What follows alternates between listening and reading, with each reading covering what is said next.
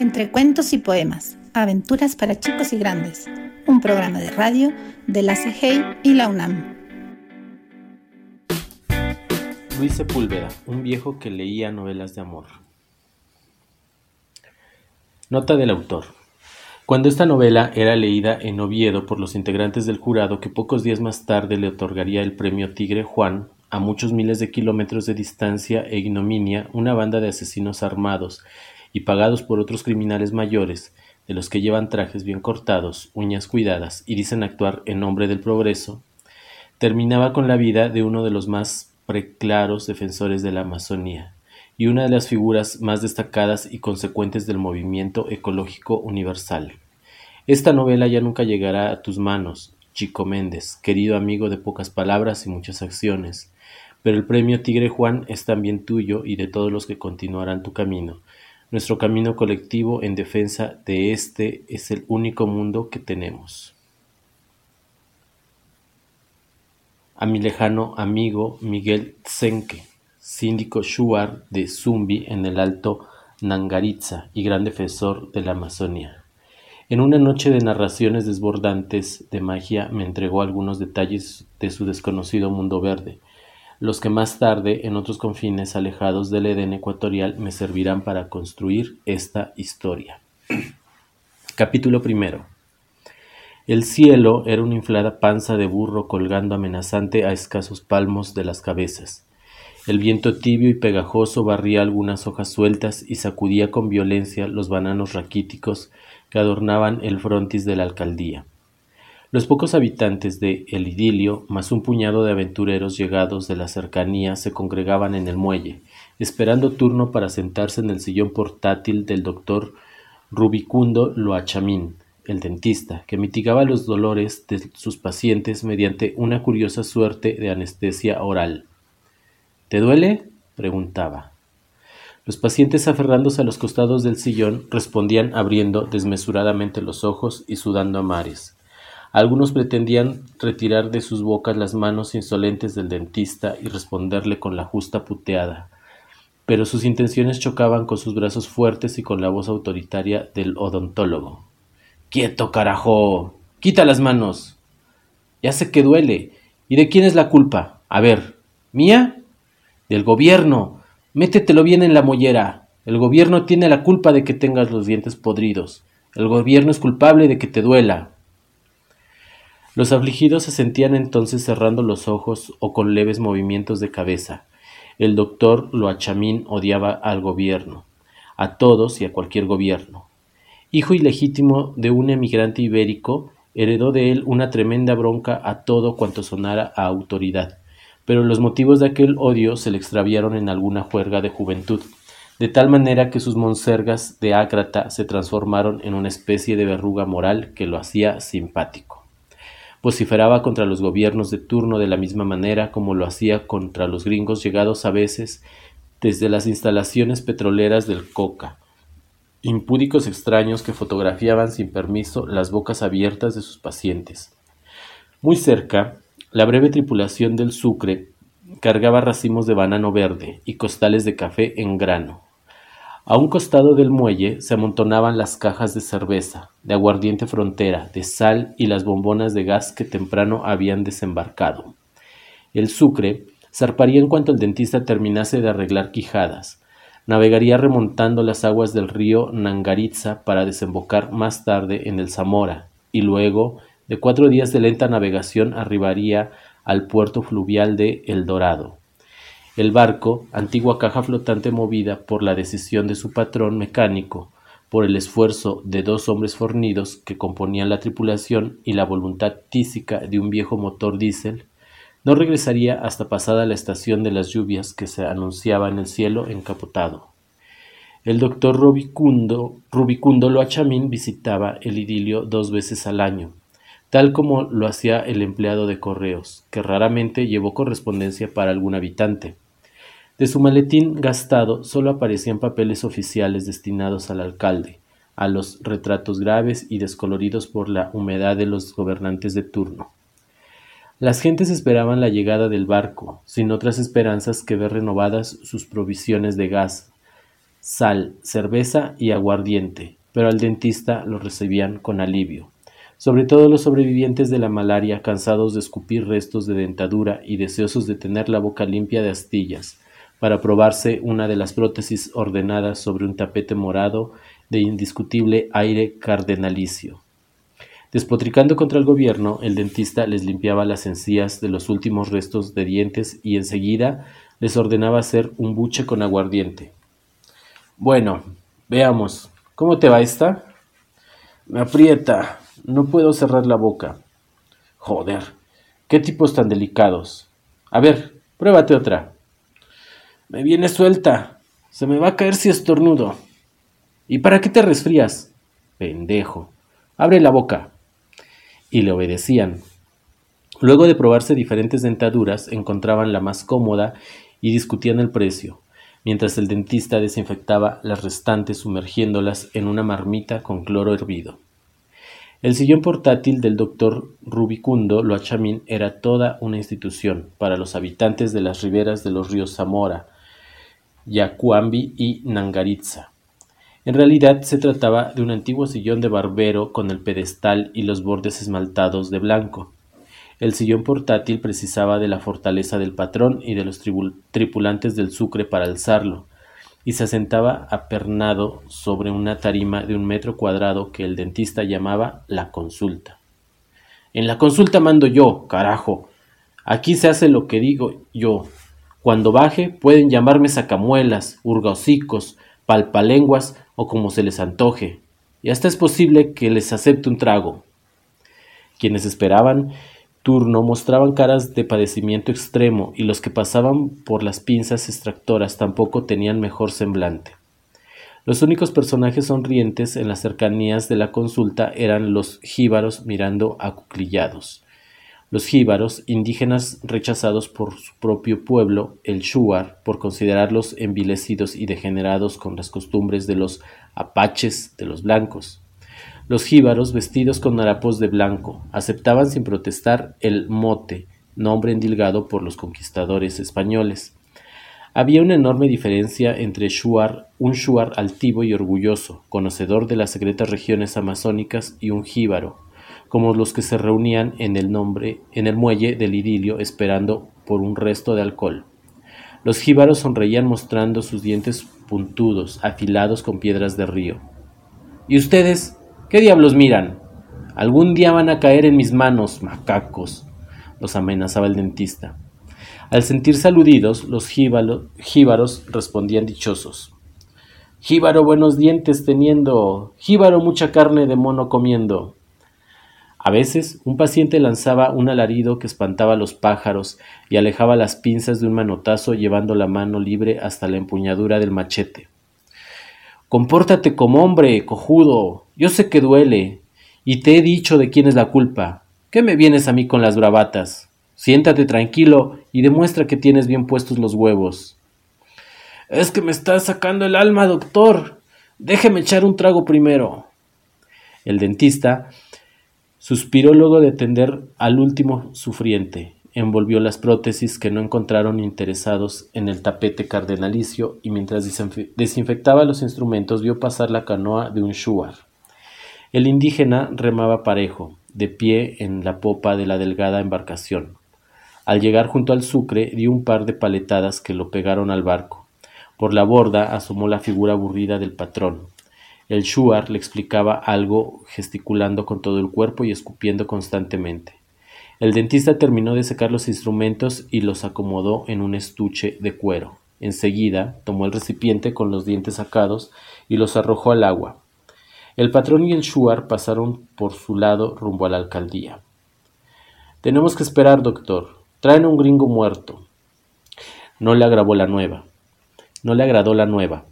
El Sucre era un armatoste incómodo, sobre todo durante los viajes de regreso, recargado de banano verde y café tardío, semipodrido en los costales. Si se largaba a llover antes de tiempo, cosa que parecía ocurriría ya que el barco navegaba con una semana de retraso a causa de diversas averías, entonces debían cobijar carga, pasajeros y tripulación bajo una lona, sin espacio para colgar las hamacas, y si a todo ello se sumaba un muerto, el viaje sería doblemente incómodo. El dentista ayudó a subir a bordo del el sillón portátil y enseguida caminó hasta un extremo del muelle. Ahí lo esperaba Antonio José Bolívar Proaño, un viejo de cuerpo correoso al que parecía no importarle el cargar con tanto nombre de prócer. ¿Todavía no te mueres, Antonio José Bolívar?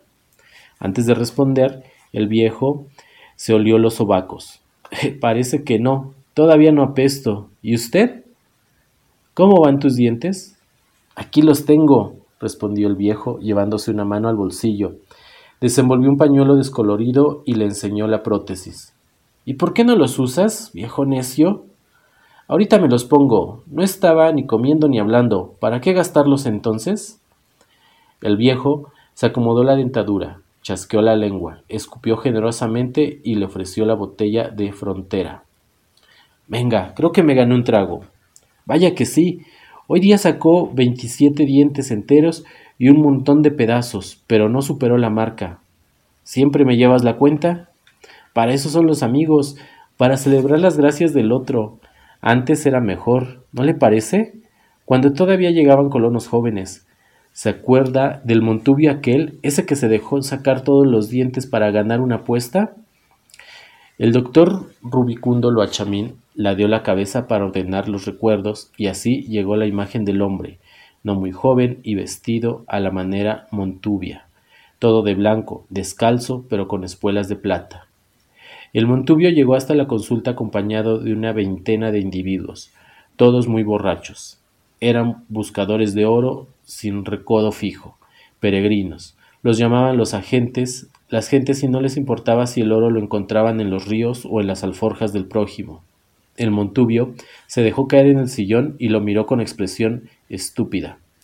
Tú dirás, me los saca toditos, de uno en uno, y me los va poniendo aquí, sobre la mesa. Abre la boca. El hombre obedeció y el dentista comprobó que junto a las ruinas morales molares le quedaban muchos dientes, algunos picados y otros enteros. Te queda un buen puñado. ¿Tienes dinero para tantas extracciones? El hombre abandonó la expresión estúpida. El caso es, doctor, que los amigos aquí presentes no me creen cuando les digo que soy muy macho. El caso es que les he dicho que me dejo sacar todos los dientes, uno por uno y sin quejarme. El caso es que apostamos, y usted y yo nos iremos a medias con las ganancias. Al segundo que te saquen va a estar cagando y llamando a tu mamacita, gritó uno del grupo, y los demás lo apoyaron con sonoras carcajadas. Mejor te vas a echar otros tragos si te lo piensas. Yo no me presto para cojudeces, dijo el dentista. El caso es, doctor, que si usted no me permite ganar la apuesta, le corto la cabeza con esto que me acompaña. Al Montubio le brillaron los ojos mientras acariciaba la empuñadura del machete, de tal manera que corrió la apuesta. El hombre abrió la boca y el dentista hizo un nuevo recuento. Eran quince dientes, y al decírselo, el desafiante formó una hilera de quince pepitas de oro sobre el tapete cardenalicio de las prótesis. Una por cada diente y los apostadores, a favor o en contra, cubrieron las apuestas con otras pepitas doradas. El número aumentaba considerablemente a partir de la quinta. El Montubio se dejó sacar los primeros siete dientes sin mover un músculo. No se oía volar una mosca, y al retirar el octavo lo acometió una hemorragia que en segundos le llenó la boca de sangre. El hombre no conseguía hablar, pero le hizo una señal de pausa. Escupió varias veces formando cuajarones sobre la tarima y se echó un largo trago que le hizo revolverse de dolor en el sillón pero no se quejó, y tras escupir de nuevo, con otra señal, le ordenó que continuase. Al final de la carnicería, desdentado y con la cara hinchada hasta las orejas, el, el Montubio mostró una expresión de triunfo horripilante al dividir las ganancias con el dentista. Sí, esos serán tiempos, murmuró el doctor Loachamín echándose un largo trago. El aguardiente de caña le quemó la garganta y devolvió la botella con una mueca. No se me ponga feo, doctor. Esto mata los bichos de las tripas, dijo Antonio José Bolívar, pero no pudo seguir hablando. Dos canoas se acercaban y de una de ellas asomaba la cabeza yaciente de un hombre rubio.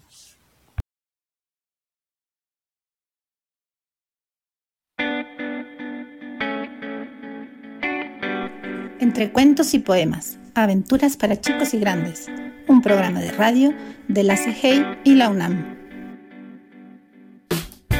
Un viejo que leía novelas de amor, capítulo segundo. El alcalde, único funcionario, máxima autoridad y representante de un poder demasiado lejano como para provocar temor, era un individuo obeso que sudaba sin descanso. Decían los lugareños que la sudadera le empezó apenas pisó tierra luego de desembarcar del Sucre, y desde entonces no dejó de estrujar pañuelos, ganándose el apodo de la babosa. Murmuraban también que antes de llegar a El Idilio estuvo asignado en alguna ciudad grande de la sierra, y que a causa de un desfalco lo enviaron a ese rincón perdido del oriente como castigo. Sudaba, y su otra ocupación consistía en administrar la provisión de cerveza. Estiraba las botellas bebiendo sentado en su despacho, a tragos cortos, pues sabía que una vez terminada la provisión la realidad se tornaría más desesperante. Cuando la suerte estaba de su parte, podía ocurrir que la sequía se viera recompensada con la visita de un gringo bien provisto de whisky. El alcalde no bebía aguardiente como los demás lugareños. Aseguraba que el frontera le provocaba pesadillas y vivía acosado por el fantasma de la locura. Desde alguna fecha imprecisa, vivía con una indígena a la que golpeaba salvajemente acusándolo de haber de haberlo embrujado y todos esperaban que la mujer lo asesinara. Se hacían incluso apuestas al respecto. Desde el momento de su arribo, siete años atrás, se hizo odiar por todos. Llegó con la manía de cobrar impuestos por razones incomprensibles pretendió vender permisos de pesca y caza en un territorio ingobernable. Quiso cobrar derecho de usufructo a los recolectores de leña que juntaban madera húmeda en una selva más antigua que todos los estados y en un arresto de celo cívico mandó construir una choza de cañas para encerrar a los borrachos que se negaban a pagar las multas por alteración del orden público. Su paso provocaba miradas despectivas y su sudor abonaba el odio de los lugareños. El anterior dignatario, en cambio, sí fue un hombre querido. Vivir y dejar vivir era su lema. A él le debían las llegadas del barco y las visitas del correo y del dentista, pero duró, duró poco en el cargo. Cierta tarde mantuvo un altercado con unos buscadores de oro y a los dos días lo encontraron con la cabeza abierta a machetazos y medio devorado por las hormigas.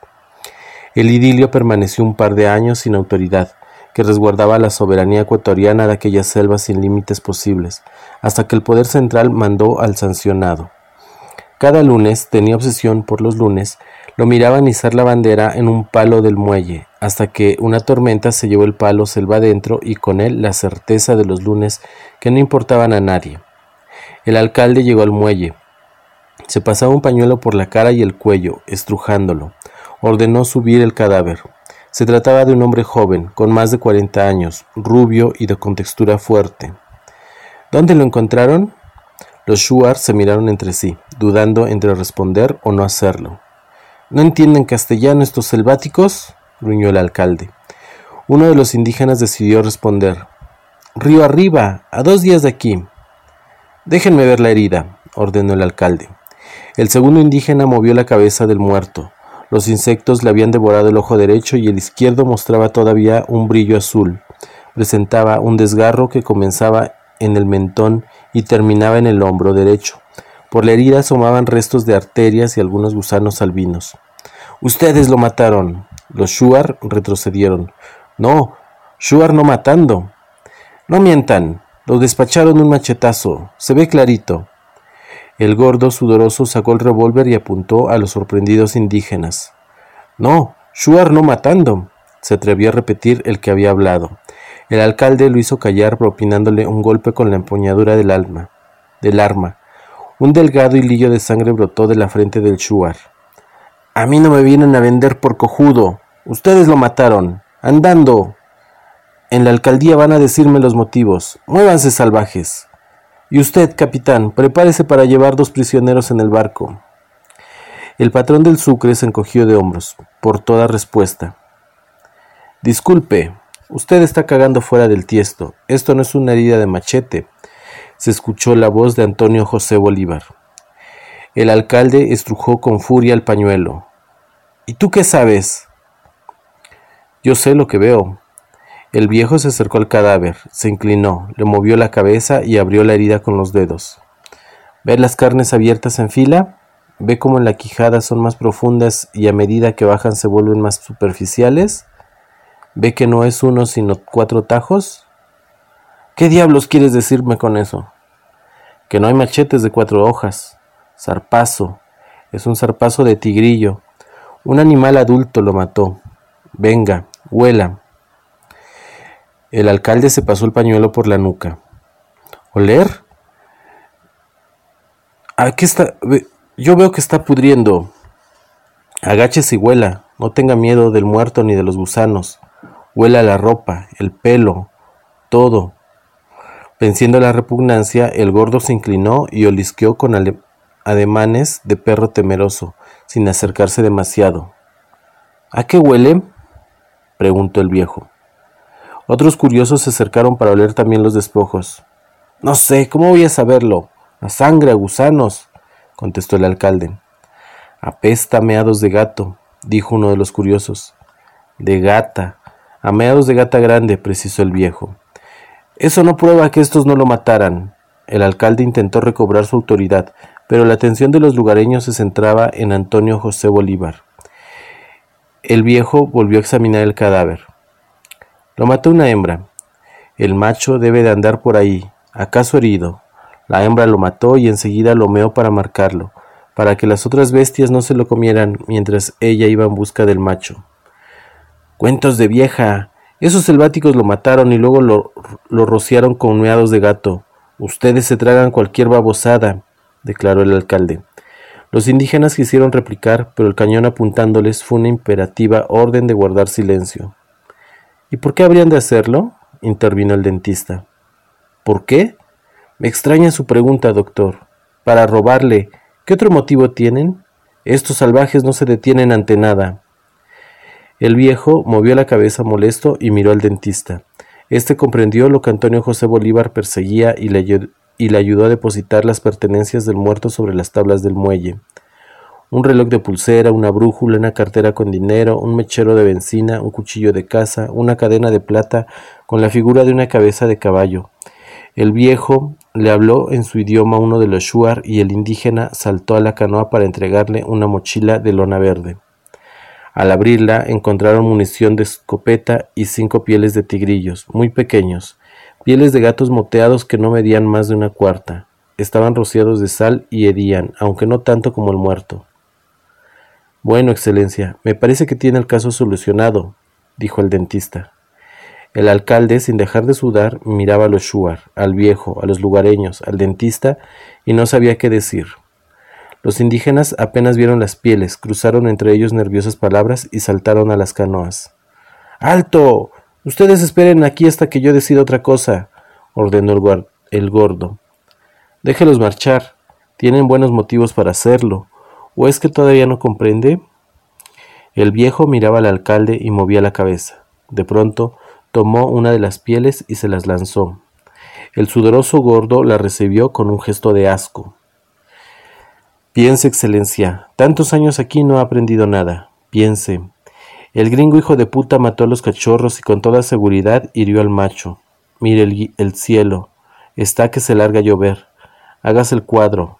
La hembra debió de salir de la de cacería para llenarse la panza y amamantarlos durante las primeras semanas de lluvia. Los cachorritos no estaban destetados y el macho se quedó cuidándolos. Así es entre las bestias, y así ha de haberlo sorprendido el gringo. Ahora la hembra anda por ahí enloquecida de dolor. Ahora anda a la casa del hombre. Debió de resultarle fácil seguir la huella del gringo. El infeliz colgaba a su espalda el olor de a leche que la hembra rastreó. Ya mató a un hombre, ya, ya sintió y conoció el sabor de la sangre humana, y para el pequeño cerebro del bicho, todos los hombres somos los asesinos de su carnada.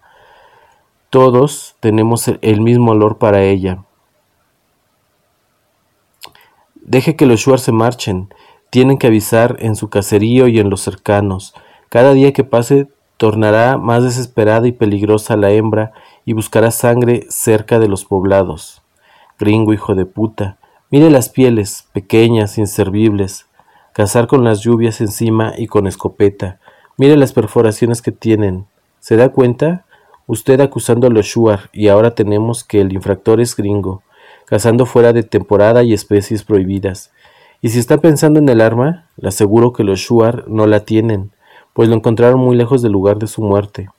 ¿No me cree? Fíjese en las botas. La parte de los talones está desgarrada. Eso quiere decir que la hembra lo arrastró un buen tramo antes de matarlo. Mire los desgarros de la camisa en el pecho. De ahí lo tomó el animal con los dientes para jalarlo. Pobre gringo, la muerte tiene que haber sido horrorosa. Mire la herida. Una de las garras le destrozó la yugular. Ha de haber agonizado una media hora antes mientras la hembra le bebía la sangre, manando a borbotones. Y después, inteligente el animal lo arrastró hasta la orilla del río para impedir que lo devorasen las hormigas. Entonces lo meó, marcándolo y debió de andar en busca del macho, cuando los shuar lo encontraron. Déjelos ir y pídales que avisen a los buscadores de oro que acampan en la ribera, una tigrilla enloquecida de dolor es más peligrosa que veinte asesinos juntos. El alcalde no respondió ni una palabra y se marchó a escribir la parte para el puesto policial de El Dorado. El aire se notaba cada vez más caliente y espeso, pegajoso. Se adhería a la piel como una molesta película y traía a la selva el silencio, previo a la tormenta. De un momento a otro se abrirían las esclusas del cielo. Desde la alcaldía llegaba el lento tipear de una máquina de escribir en tanto, un par de hombres terminaba en el cajón para transportar el cadáver que esperaba el olvidado sobre las tablas del muelle. El patrón del sucre maldecía mirando el cielo, pringado, y no dejaba de putear al muerto. Él mismo se encargó de rellenar el cajón con un lecho de sal, sabiendo que no serviría de mucho. Lo que debía de hacer era lo acostumbrado con toda persona muerta en la selva, que por absurdas disposiciones jurídicas no podía ser olvidada en un claro de jungla, abrirle un buen tajo del cuello a la ingle, vaciarle el triperío y rellenar el cuerpo con sal. De esa manera llegaban presentables hasta el final del viaje, pero en este caso se trataba de un condenado gringo y era necesario llevarlo entero, con los gusanos comiéndoselo por dentro, y al desembarcar no sería más que un pestilente saco de humores. El dentista y el viejo miraban pasar el río sentados sobre los bombones, las bombonas de gas, a ratos intercambiaban la botella de frontera y fumaban cigarros de hoja dura, de los que no apaga la humedad. Caramba, Antonio José Bolívar, dejaste mudo a su excelencia, no te conocía como detective, lo humillaste delante de todos y se lo merece. Espero que algún día los jíbaros le metan un dardo. Lo matará su mujer. Está juntando odio, pero todavía no reúne el suficiente. Eso lleva tiempo. Mira, con todo el día del muerto casi lo olvidó. Te traje dos libros. Al viejo se le encendieron los ojos. ¿De amor? El dentista sintió. Antonio José Bolívar Proaño leía novelas de amor y en cada uno de sus viajes el dentista le proveía de lectura. ¿Son tristes? preguntaba el viejo. Para llorar a mares, aseguraba el dentista. ¿Con gentes que se aman de veras? Como nadie ha amado jamás. ¿Sufren mucho? Casi no pude soportarlo, respondía el dentista. Pero el doctor Rubicundo Loachamín no leía las novelas. Cuando el viejo le pidió el favor de traerle lectura, indicando muy claramente sus preferencias, sufrimientos, amores desdichados y finales felices, el dentista sintió que se enfrentaba a un encargo difícil de cumplir. Pensaba en que, en que haría el ridículo entrando en una librería de Guayaquil para pedir Deme una novela bien triste, con mucho sufrimiento a causa del amor y con final feliz. Lo tomarían por un viejo marica, y la solución la encontró de manera inesperada en un burdel del malecón. Al dentista le gustaban las negras, primero porque eran capaces de decir palabras que levantaban a un boxeador noqueado y segundo porque no sudaban en la cama. Una tarde, mientras retosaba con Josefina, una esmeraldeña de piel tersa, como cuero de tambor, vio un lote de libros ordenados encima de la cómoda. ¿Tú lees? preguntó. Sí, pero despacito, contestó la mujer. ¿Y cuáles son los libros que más te gustan? Las novelas de amor, respondió Josefina, agregando los mismos gustos de Antonio José Bolívar. A partir de aquella tarde, Josefina alternó sus deberes de dama de compañía con los del crítico literario y cada seis meses seleccionaba las dos novelas que a su juicio deparaban mayores sufrimientos, las mismas que más tarde Antonio José Bolívar Proaño leía en la soledad de su choza frente al río, frente al río Nangaritza. El viejo recibió los libros, examinó las tapas y declaró que le gustaban. En ese momento subían el cajón a bordo y el alcalde vigilaba la maniobra. Al ver al dentista, ordenó a un hombre que se le acercase. El alcalde dice que no se olvide de los impuestos. El dentista le entregó los billetes ya preparados, agregando ¿Cómo se le ocurre? Dile que soy un buen ciudadano. El hombre regresó hasta el alcalde. El gordo recibió los billetes, los hizo desaparecer en un bolsillo y saludó al dentista, llevándose una mano a la frente. Así que también me lo agarró con eso de los impuestos, comentó el viejo. Mordiscos.